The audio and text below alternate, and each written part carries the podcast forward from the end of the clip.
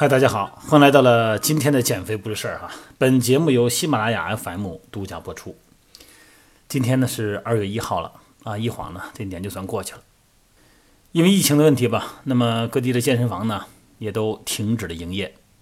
那么疫情如果控制好的话呢，恐怕也得十五以后了哈，才能正常恢复。那么在这段时间呢，很多的朋友呢，呃，给我留言哈，问我在家里边呢怎么练。那么之前呢，我从初三开始呢，通过美拍直播和易直播两个直播平台呢，做每天下午三点到四点的现场健身直播。那么在线的哈，不管是线上的训练营的小伙伴，还是我们线下的私教课的小伙伴，当然还有很多的新朋友，也都是在不断的现场观看和回放。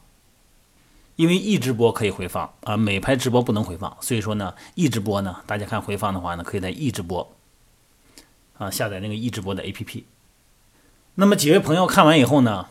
给我发信息哈，加我微信啊，就问我相关这些在家里边训练的视频，因为他们呢是平时在健身房里边练惯了啊，喜欢上重量、上强度。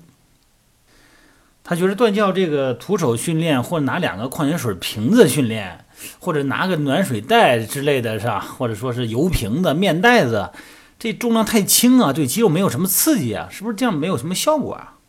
我想关于这个问题哈，什么是强度的问题啊？尤其是刚开始健身的朋友们，该从重量方面入手，还是从动作模式方面入手？这个疑虑呢，我想大家都有啊。这个音频呢，就简单介绍一下我的，不管是线上训练营的训练模型，还是我线下私教课的训练设计模型。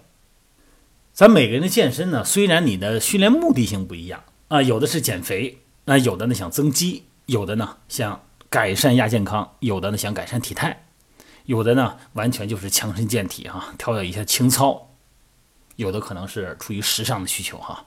那么不管你出于什么样的训练目的，你只要是健身，它其实呢，我们所训练内容呢，它是一种复合性的，也就是说你增肌也不是只练肌肉块儿。你减肥也不是只做有氧训练，而是一种综合训练模型。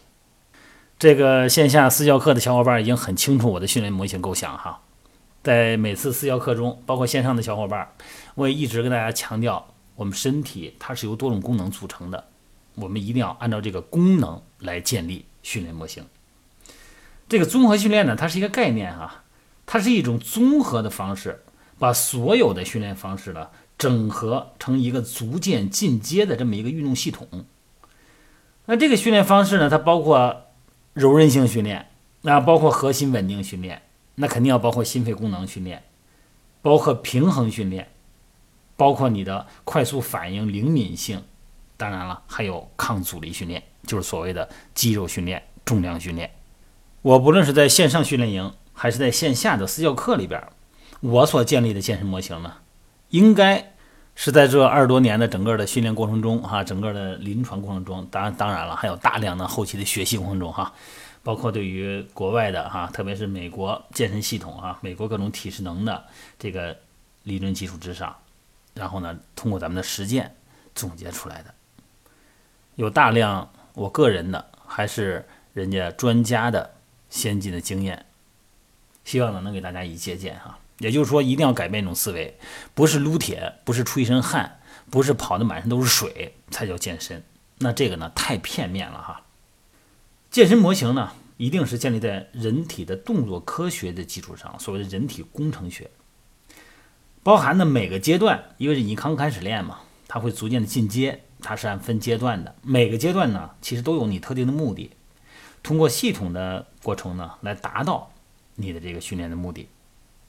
我说的这个目的可不光是你主观上的目的，想减肥的目的啊，还有一个从教练角度、从专业角度进行评估以后的，比方说你的柔韧性不够，你的心肺耐力不够，你的核心稳定性不够，那么在不同阶段要达到不同的目的，包括你个人的目标，还有一个就是教练的对于你个人评估之后的制定的阶段性目标。那么对于小白来讲，哈，对于刚开始健身的朋友们来讲。也甚至于说，在在练了很长时间了，但是其实没有系统训练过。那么，那么我们都可以归结为小白了。在这个层级里边呢，稳定性训练一定是它的基础，就是所谓的核心稳定性。你看，在这个三点到四点直播里边啊，不管是用瑜伽球还是用平衡垫儿，我都是给自己制造了一些不稳定的条件。所以说，训练的初级入手呢，应该是建立在稳定性的、耐力性的基础上的。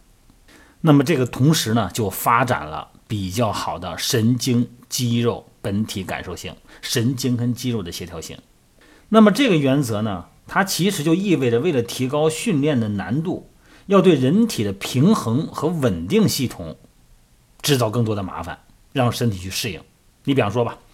一开始呢，咱就说练胸哈，你做俯卧撑，这个咱都明白哈。但是你在地上做俯卧撑，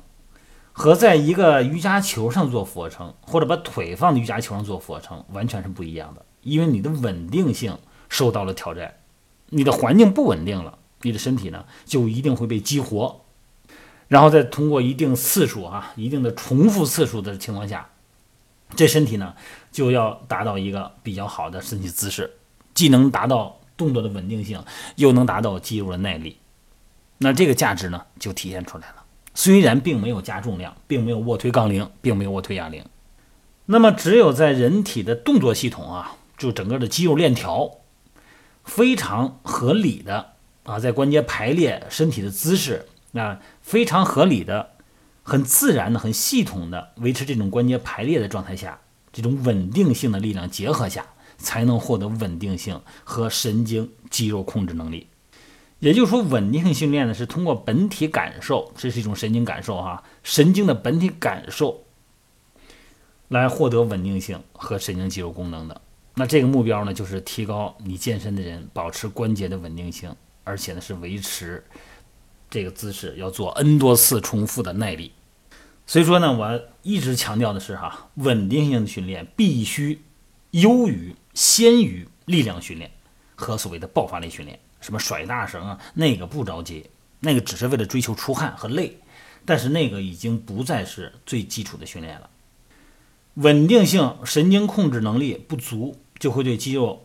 发力的方式造成负面影响，增加在关节位置的压力，并且造成软组织承受过度的负荷，最终呢会导致损伤。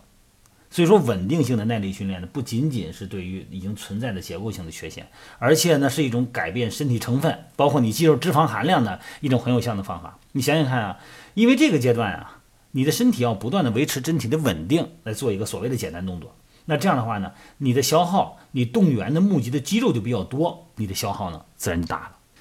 你看今天下午的三四点钟的时候，我今天呢在一直播，这个可以回放的，大家可以看一看哈。做的就是瑜伽球上的肌肉训练、周身训练。大家仔细看一看，你仔细回味回我说的话，你别看动作，你看动作你就不需要看我的了。很多的 A P P 里边都有动作动作演示。关键我讲解的这个话，我对关关节、对呼吸、对控制方面